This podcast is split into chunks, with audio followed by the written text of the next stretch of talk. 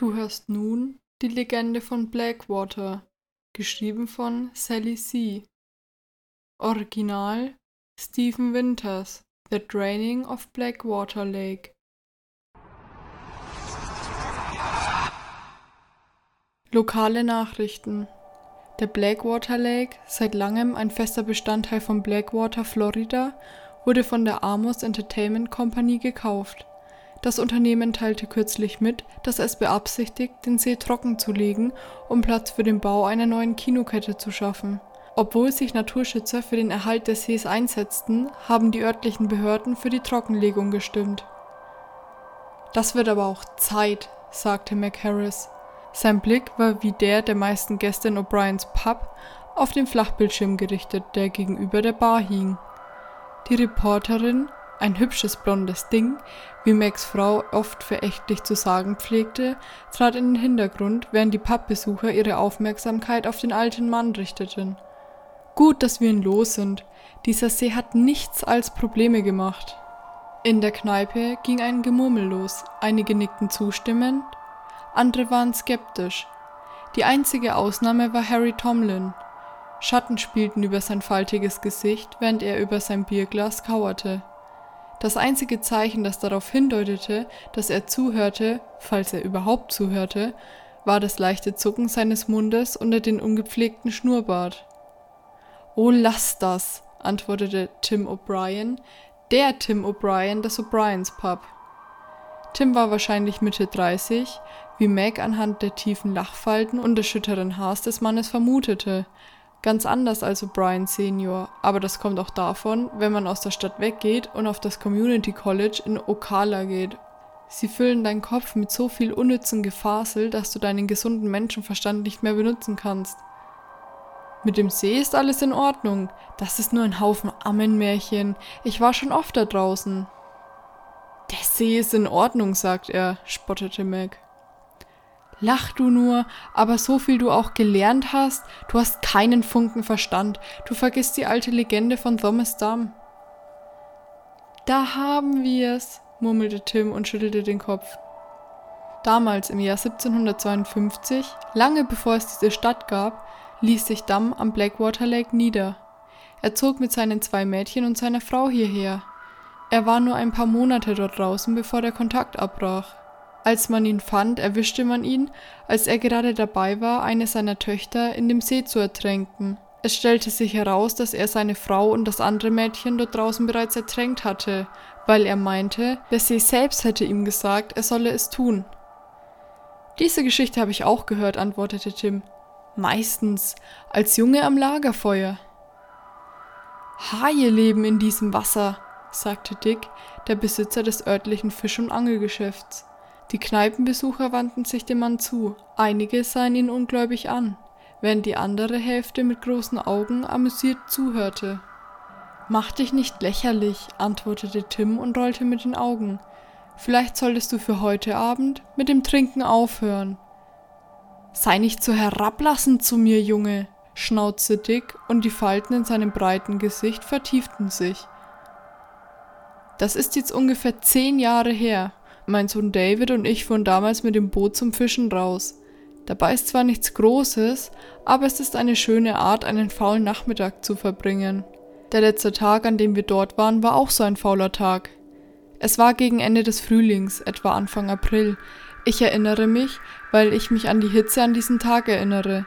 Es war heiß genug, um Eier auf dem Bürgersteig zu kochen, das kann ich dir sagen.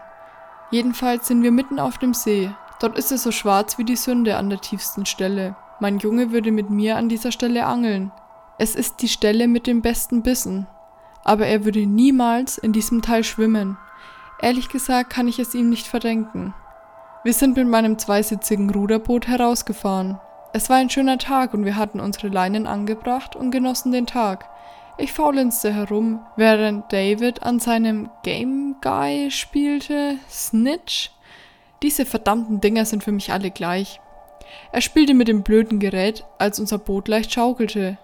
Ich schrie ihn an, er soll aufhören zu wackeln. Er sagte, er hätte sich keinen Zentimeter bewegt. Ich schaute zurück auf den See, aber durch das grelle Sonnenlicht auf dem Wasser und der Dunkelheit konnte ich nichts sehen. Als ich in den See schaute, schaukelte das Boot wieder. Es wirft das Boot fast um und David beginnt zu schreien. Ich hielt mich so fest an den Seiten des Bootes fest, dass meine Knöchel weiß wurden. Es kippt fast auf die Oberfläche des Sees, als das, was es getroffen hat, es wieder tut. Als nächstes kentert das Boot und wir werden beide ins Wasser geschleudert. Ich konnte nicht herausfinden, wo ich war. Es war einfach zu schwarz. Ich dachte, ich würde ertrinken, spürte, wie meine Lunge zu platzen drohte, als ich die Sonne sah. Dann sah ich eine Gestalt, die direkt auf mich zuschwamm. Zuerst dachte ich, es sei David, aber es bewegte sich zu schnell, zu unnatürlich. Es schwebte mehr, als dass es schwamm. Dann kam es ins Licht, und ich werde beinahe auf der Stelle ertrunken. Ich stand von Angesicht zu Angesicht mit einem Hai. Dieses schmale Gesicht war nur wenige Zentimeter von mir entfernt, und als er sein Maul öffnete, sah ich nur noch Zähne. Es öffnete sich immer weiter, bis es meinen Kopf hätte verschlucken können. Was hast du dann gemacht? fragte Mike, ein junger Mann um die zwanzig, und beugte sich vor. Ich tat das Erste, was mir einfiel, antwortete Dick. Ich habe mich bewegt. Ich habe so stark geschwungen, wie ich konnte.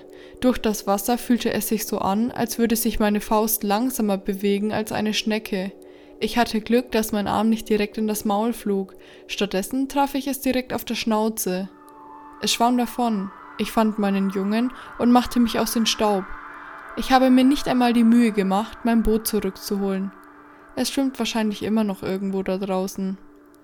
Einen Moment lang herrschte Stille im Raum. Sie wurde nur durch Tims Lachen unterbrochen. Das kann doch nicht dein Ernst sein, spuckte der junge Barkeeper zurück. Haie, in einem Süßwassersee, mach mal halblang. Es ist wahr, erwiderte Harry. Seine Stimme war kaum mehr als ein Flüstern, aber die ganze Kneipe schien es zu hören. Im Nu verstummte das Gerede. Viele Gäste senkten ihre erröteten Köpfe bei der Erkenntnis, dass Harry während des Gesprächs unter ihnen gewesen war.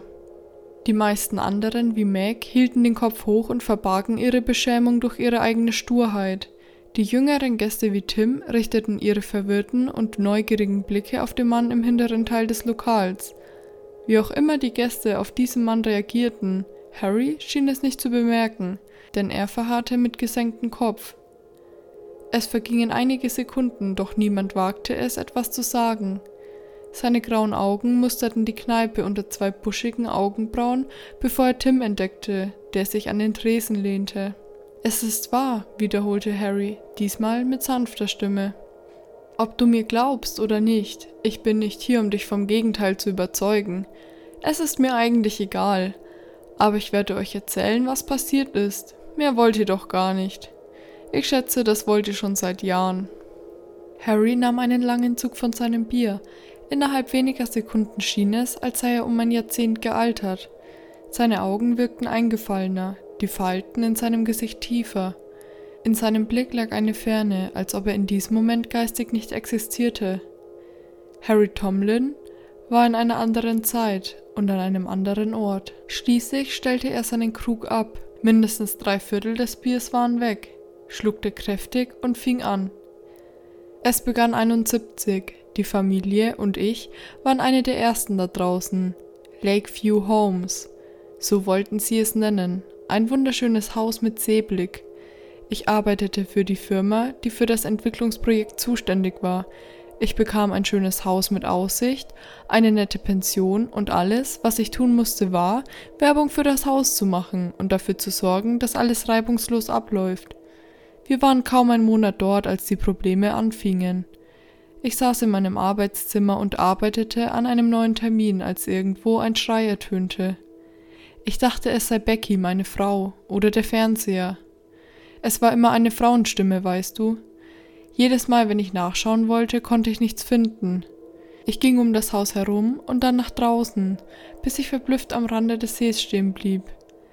Es war so still da draußen, besonders am Abend, dass man nicht einmal die Vögel hörte, nicht einmal eine verdammte Zikade. Damit konnte ich leben. Es war wahrscheinlich etwas, das man erklären konnte, vielleicht das Heulen eines Tieres, das sich wie eine Frau anhörte, Wind durch eine Ritze. Teufel nochmal, ich wäre schon mit Geistern zufrieden. Belassen wir es dabei. Nur, das war es nicht. Billy, mein Junge, er begann diese Episoden zu haben. Er fing ein paar Wochen nach unserer Ankunft an zu schlafwandeln. Zuerst war es nur im Haus, nichts Schlimmes, aber dann fing er an, nach draußen zu gehen. Er ging bis zum Ufer des Sees und stand einfach nur da. Immer wenn ich rausging, um ihn wach zu rütteln, fragte er, wo ist sie hin? Ich fragte ihn, wen er damit meinte. Er sagte immer, die Frau im Wasser. Ich habe ihn dem Arzt vorgestellt. Er sagte, er sei nur ein Schlafwandler, nichts, worüber man sich Sorgen machen müsste. Dann hätte ich unsere Sachen packen sollen, diesen verdammten Ort verlassen. Aber nein, das habe ich nicht. Es war ein guter Job, ein gutes Zuhause. Ich dachte, es wäre nur eine Unpässlichkeit. Ich dachte, wenn wir nur Hilfe holen würden, die richtigen Medikamente bekommen. Harrys Stimme brach, als sie seinen zitternden Lippen entkam. Er senkte den Kopf, sein ganzer Körper bebte. Eine Welle von Schuldgefühlen überrollte den Pub, und selbst Meg wippte unbehaglich auf seinem Platz. Innerhalb von Sekunden hustete Harry und hob den Kopf wieder an. Das Zittern war verschwunden, aber seine Augen glitzerten in schummrigem Licht. Es war in dieser Nacht, ich wachte durch Schreie auf. Es tönte von weit her. Zuerst dachte ich, ich würde träumen, aber dann erkannte ich, dass es Billys Schreie waren. Becky war zu diesem Zeitpunkt auch schon wach. Sie sah im Haus nach und ich sah draußen nach. Ich ging gerade zur Vordertür hinaus, als ich etwa zu einem Viertel des Weges das Wasser am Plätschern sah. Billy war da draußen und zappelte herum. Er schrie. Gott, diese Schreie. Ich schwamm hinaus, so schnell ich konnte. Ich erinnerte mich noch daran, wie er um sich schlug und sich gerade noch über der Wasseroberfläche halten konnte. Ich hatte ihn in meinen Händen. Ich hatte ihn. Ich habe ihn herausgezogen und dann. Harrys Stimme brach ab und ließ den Pub wieder in Schweigen versinken. Er saß einige Minuten lang da und starrte in sein inzwischen leeres Glas. Mac räusperte sich, bevor er sich von seinem Hocker erhob, das Geld für seine Rechnung bereits auf den Tresen und sich auf den Weg zum Ausgang des Pubs machen. Besser nach Hause, bevor Maggie aufsteht, dachte er und verbarg die Nervosität in seinen alternden Gliedern. Das Zuschlagen der Kneipentür schien Harry zu sich zu holen. Ich habe Billy herausgezogen, sagte er. Aber da waren Hände. Sie kamen aus dem Wasser. Hände einer anderen Person. Sie packte ihn an den Schultern und zog ihn hinunter. Harrys Kopf wippte leicht hin und her, während er mehrere Minuten lang bewegungslos dasaß. Alle warteten darauf, dass Harry entweder betrunken von seinem Sitz fiel oder weiterredete. Harry richtete seinen Blick auf O'Brien. Setz das auf meine Rechnung, ja? Damit erhob sich Harry von seinem Platz und taumelte hinaus in die Nacht. Die Kneipe verwandelte sich schließlich in ein leises Gemurmel, obwohl das Thema Blackwater Lake aus den Gesprächen herausgehalten wurde. Dennoch hing ein unheimlicher Schatten über dem Pub, selbst als der letzte Gast das O'Briens verließ und Tim für die Nacht schloss. Davis zündete sich eine Zigarette an, während er beobachtete, wie das letzte bisschen Wasser aus dem künstlichen Kanal floss, der den See über 24 Kilometer hinaus mit dem Golf von Mexiko verband. Gut, dass wir ihn los sind, dachte er und nahm einen tiefen Zug von der Marlboro. Amos hatte seine Firma in Sarasota unter Vertrag genommen. Davis war zwei Monate lang in Blackwater gewesen und war bereit, zurückzukehren. Das Wetter war immer noch so heiß wie der linke Zeh des Satans, und die herumschwirrenden Moskitos ließen jeden paranoid vor Malaria werden. Aber Herrgott, die Hinterwäldler hier machten ihn wahnsinnig. Er hatte Glück, dass es hier einen Walmart gab. Außerdem war ihm dieser Ort, vor allem der See, unheimlich. Es lag etwas in der Luft, die Art und Weise, wie es nie wilde Tiere zu geben schien oder der Wind sich kaum rührte. Es ließ ihm die Haare auf den Armen zu Berge stehen, als würde die Erde hier den Atem anhalten. Davis sah nach oben und sah, wie die orangefarbenen Töne des einst blauen Himmels zu färben begannen. Hilfe! Davis Körper spannte sich so fest an, dass seine Gelenke knackten. Er richtete seinen Blick abwärts und sah, wie seine Leute in die Mitte der schlammigen Grube ausschwärmten. Ihre Bewegungen hatten etwas Verzweifeltes an sich, das ihn veranlasste, sich noch mehr aufzurichten. Scheiße, murmelte er, zog sich vom Hang zurück und steckte seine Zigarette wieder in seine Tasche. Er erkannte die Szene da unten, den Hilferuf. Verdammt! Da brauche ich wohl eine Arbeitsunfallsversicherung, wie ein zweites Arschloch, dachte er und stieg in den leeren See hinab.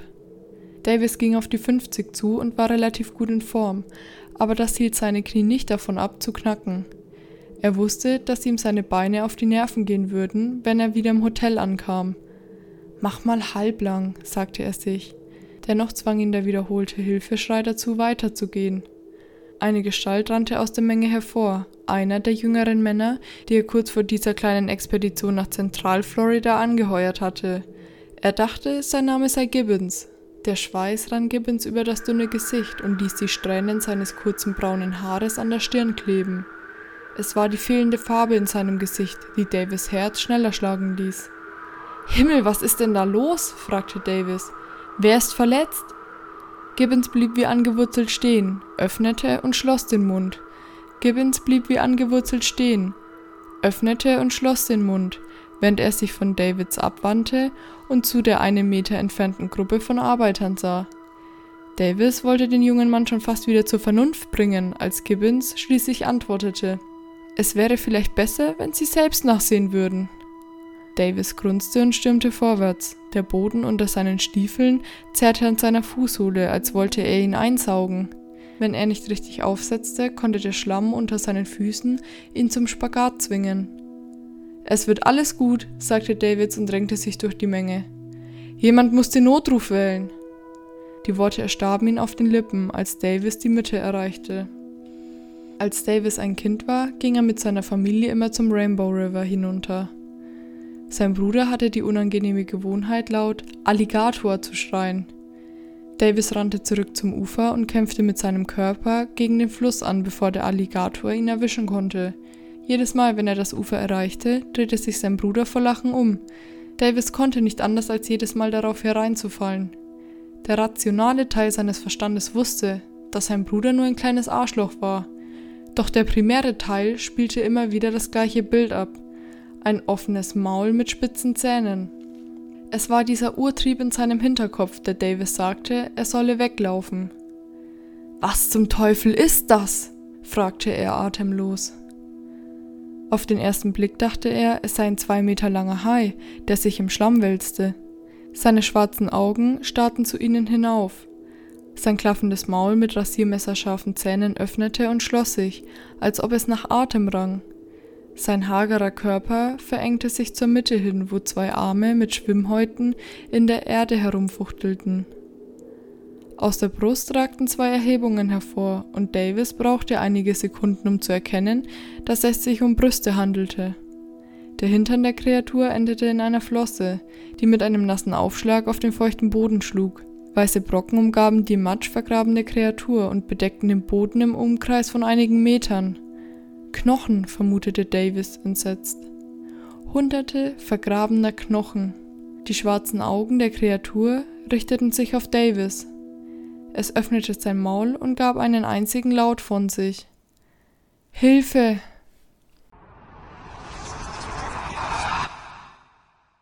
Dieser Podcast erscheint unter CC-Lizenz. Alle Links sowie Infos findest du in den Show Notes. Hinterlasse gerne eine positive Bewertung in deiner Podcast-App. Wir hören uns beim nächsten Mal.